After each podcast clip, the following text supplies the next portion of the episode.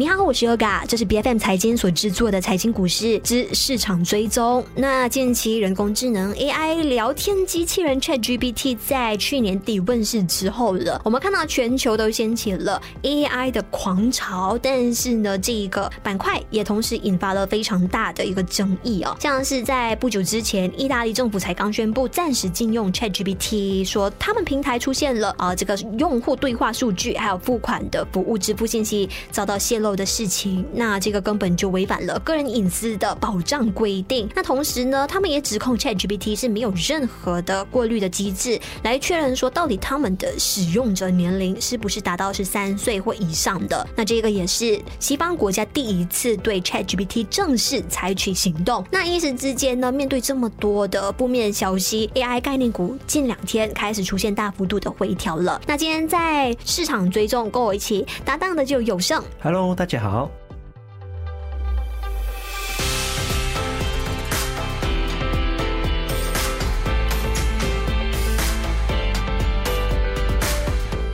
那么上个月其实有多名的 Chat GPT 的用户，他们就表示说，在自己的历史的对话里面是看到其他人的一个的对话记录，而且还有不少的 Chat GPT Plus 的用户，他们是在美国的一些的论坛，像是 Reddit 啊，或是 Twitter 上面的平台啊，也是有发出截图，是表示他们的订阅的页面上是看到了其他人的电子邮件的地址，所以感觉上 Chat GPT 最近的麻烦好像有不少，很多人都担心自治安的问题是不是也同样在这个平台上出现了呢？那么随后我们都看到后续的发展哦，其实 Open AI 就有发一个的声明，是有承认说，由于整个开源代码的库中有一个漏洞的问题，所以有一些的用户是能够看到另一个用户的聊天记录的。那么当时呢，他们也是短暂就将 ChatGPT 紧急的下线，而且是赶紧去修补这个的漏洞哦。那么公司方面呢，也是特别表示在特定的九个小时窗口期内。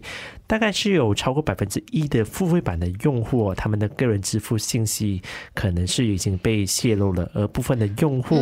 可能还会看到另一名的活跃用户的姓名啊、电邮啊、支付地址，还有等等一些比较敏感的信息啊。对我看到这个新闻出来的时候，我真的是背脊一阵发凉，因为前阵子我真的是嫌他们的这一个呃网速太慢了，我发现不是我的问题，是他们系统那边出现非常大的一个错误，就是我一直输入了我的问题之后呢，迟迟没有得到。回复，然后一直当机死机，然后我就一急之下呢，就马上。就是订阅了他们这个 Plus 的服务，你知道吗？然后订阅没过几天就看到说，哎，有这个银行的数据泄露的这个情况。你有没有看到别的用户的聊天的记录呢？啊，这个反倒没有。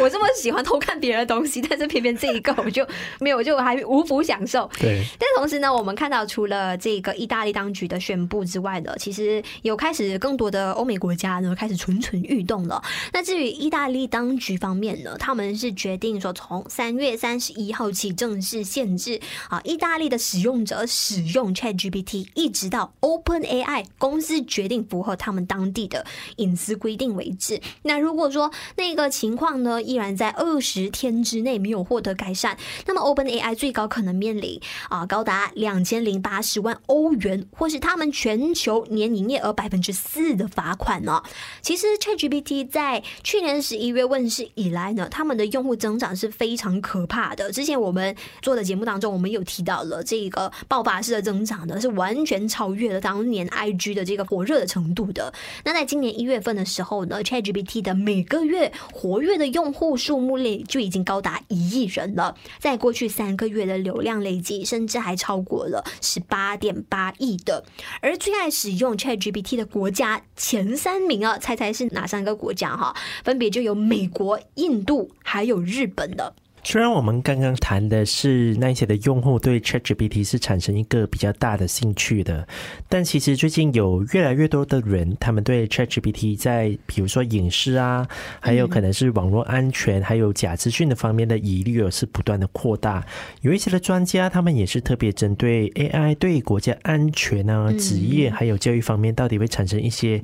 不良的影响，甚至认为说有必要去增订一些的法律的监管，来到去控制 ChatGPT 它不断蔓延到我们生活的各个层面上所产生的一些的问题。所以，我们也是看到最近除了意大利之后哦，其实有一些的国家也是推出相关的一些的监管的措施的，比如说加拿大在四月初的时候呢，他就对 Open AI 这一家的公司是展开调查的。嗯，因为 Open AI 是还没有经过用户的一个的同意哦，就去收集还有使用，甚至去披露个人的信息哦，甚至有一些的国家，像是德国啊、法国、爱尔兰等等的国家，他们都已经追随意大利的脚步去封杀 ChatGPT 了。同样也是因为。数据安全的问题了。对，其实，在美国那里有好多家的那个大型银行呢，早就已经禁止不让他们的员工哦使用 ChatGPT 了。不要以为说哇，通过 ChatGPT 可以提高你的办事效率，殊不知你将公司的这些机密的数据啊，还有资料毫无保留的报告给 ChatGPT 之后呢，这一个数据直接会共享的给其他人的，也间接导致这一些数据通通都泄露出去。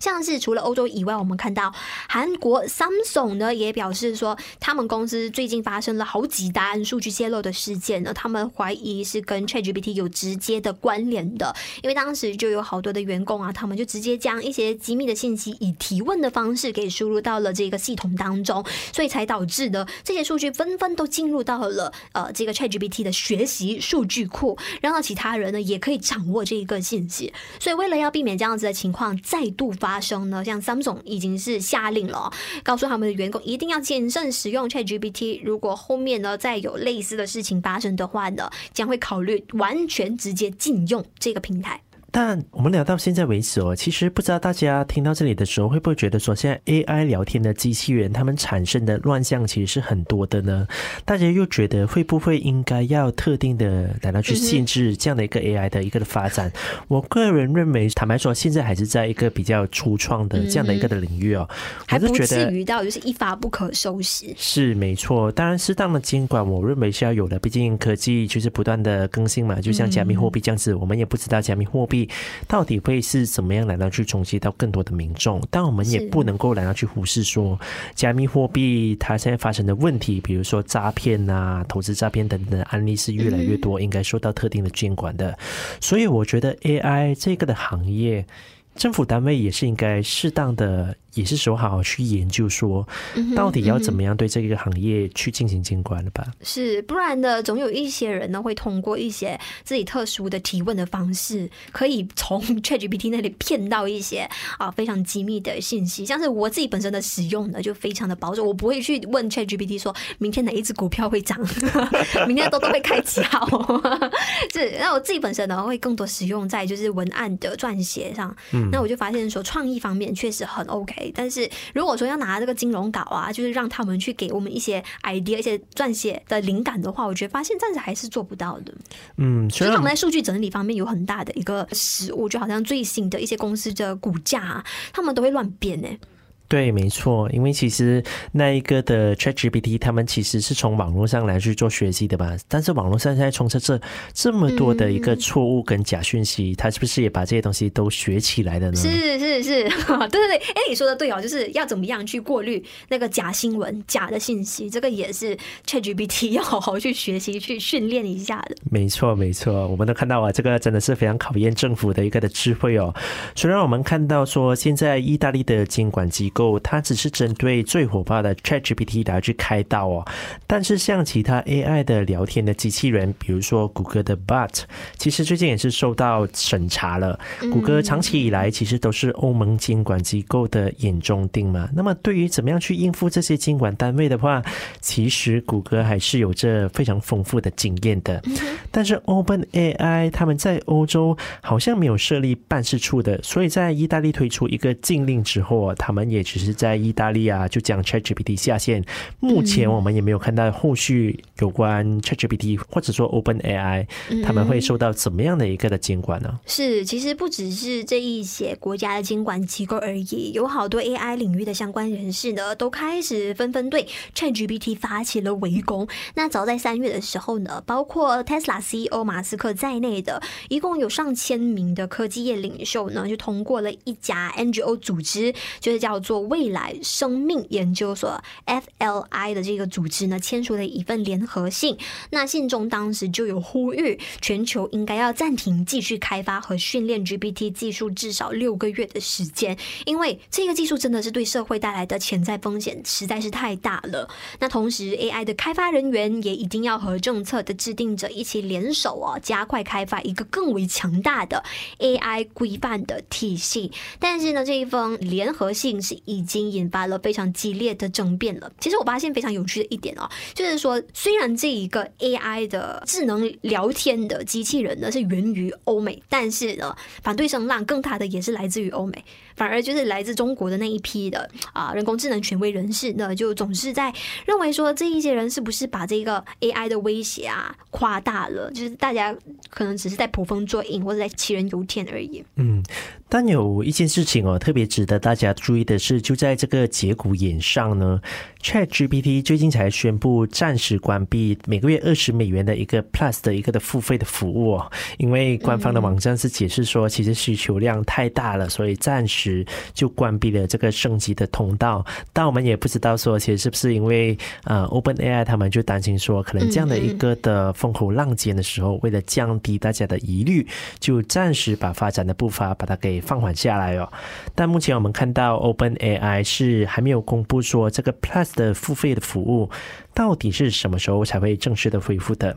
那没有办法来到去在这个 Plus 的升级版上展开一个的正常的对话呢，其实也是大家就没有办法来到去使用接下来可能 ChatGPT 的类似升级型的服务了。是现在面对这么多市场的质疑呢，其实我始终，因为我作为 ChatGPT 的一个忠实用户啦，我还是认为说，OpenAI 始终还是没有给到大家一个能够让我们真正幸福的回应。就是你看他的回应，每一次都是非常敷衍的。那针对这么多国的一个针对啊，还有包括暂禁的措施，究竟他们下一步是什么？其实我们也不知道，会不会分分钟这个平台就没有了？因为你看现在说这一个 membership，它的这个 Plus 服务的订阅的。机制说没有就没有了，那什么时候启动？像你刚刚说的，他们也没有提到。加上最近的平台实在是出现太多的 bugs 了，嗯，确实也让好多人对于 AI 科技的这一个相关的服务跟工具呢，究竟是不是值得信赖这件事情产生非常大的怀疑。确实哦，我相信最近大家都有段的在 ChatGPT 上面问很多奇奇怪怪的问题，